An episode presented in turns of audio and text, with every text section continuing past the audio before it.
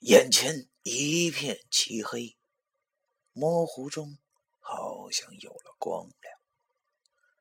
我往前行走着，走着走着，我便看见了我奶奶。她躺在炕上，已经睡着了。她的头发好像又白了不少。也不知是为了什么，哭了。这两天经历的事情实在是太过离奇，简直让我到了无法承受的地步。毕竟那时我只有十七岁。见到了亲人后，第一反应就是想哭。可能是我太过软弱吧。可是我知道，现在不是哭的时候，因为九叔跟我说过，我托梦的时间只有五分钟。五分钟后，我会自动的回到阴室。我把眼泪擦掉，轻轻的推了推我奶奶。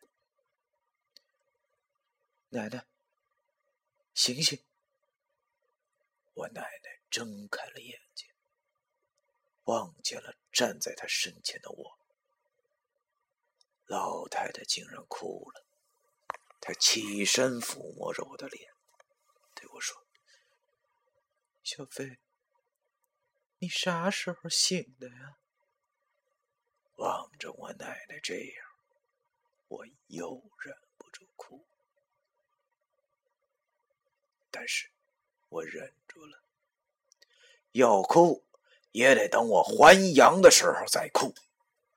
我轻声的对我奶奶说：“奶，我现在还没醒呢。”我奶奶忙问我这是怎么回事由于时间太紧，我不能细说，只好告诉他：如果想让我醒的话，就在明天的午时，也就是中午十一点到下午一点之间，在一只黄鸡身上写上我的名字和生辰八字，然后。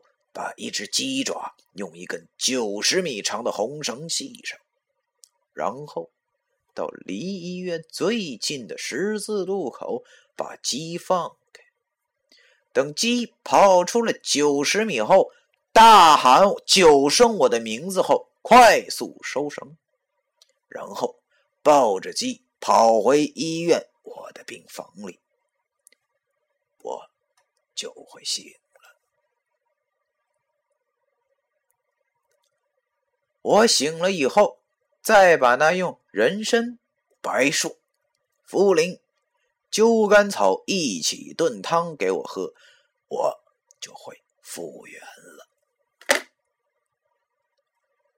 我奶奶还想问我很多问题，但是五分钟已过，我感觉到一股奇大的力量把我往后拉。我只能流着眼泪，大声的对我奶奶喊道：“千万别忘了，奶奶！”等我再睁开眼睛的时候，我已经回到了阴室。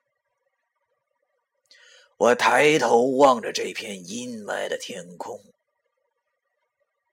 身边那些身穿黑衣的灵魂面无。表情的从半步多内走进走出。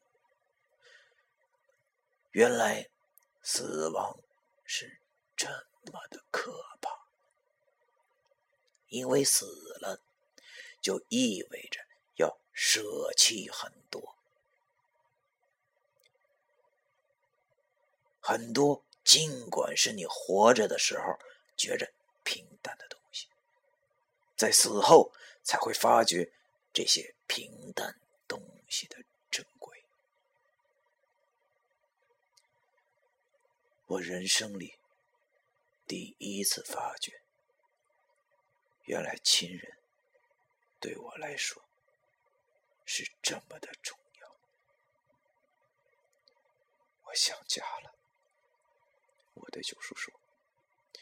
九叔听后点了点头，拍了拍我的肩膀，对我说：“你现在发觉还不算晚，因为你以后还会有。”很多的时间之后的十天里，我开始专心跟九叔学习三情书，不是为别的，什么斩妖除魔，什么让天书能有继承，什么维护世界世界和平，那些跟我都没有关，我也没有兴趣，因为现在为的就是要报九叔的救命之恩。